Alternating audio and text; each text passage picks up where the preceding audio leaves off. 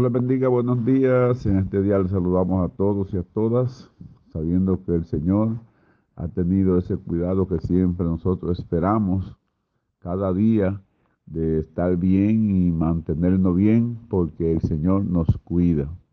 Así que les saludo a todos, hermanos y familiares, amigos, en el nombre del Señor en este día nuevo que estamos viendo, viviendo, eh, mirando la luz del sol Dios nos regala.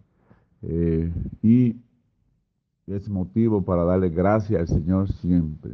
Gracias por todos los beneficios que recibimos del Señor.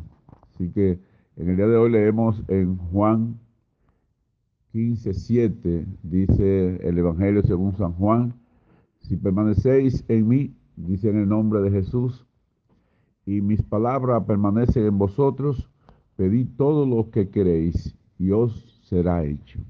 Así que así dice el Señor en esta mañana.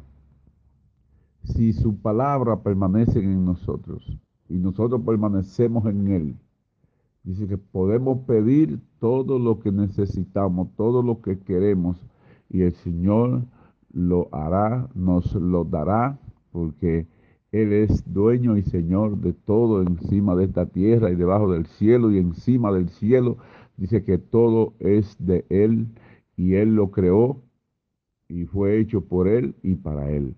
Y es que damos gracias al Señor por su palabra, porque cada día nos instruye, cada día nos capacita y podemos saber lo que debemos de hacer, lo que debemos de hablar, porque sus su palabra nos enseña.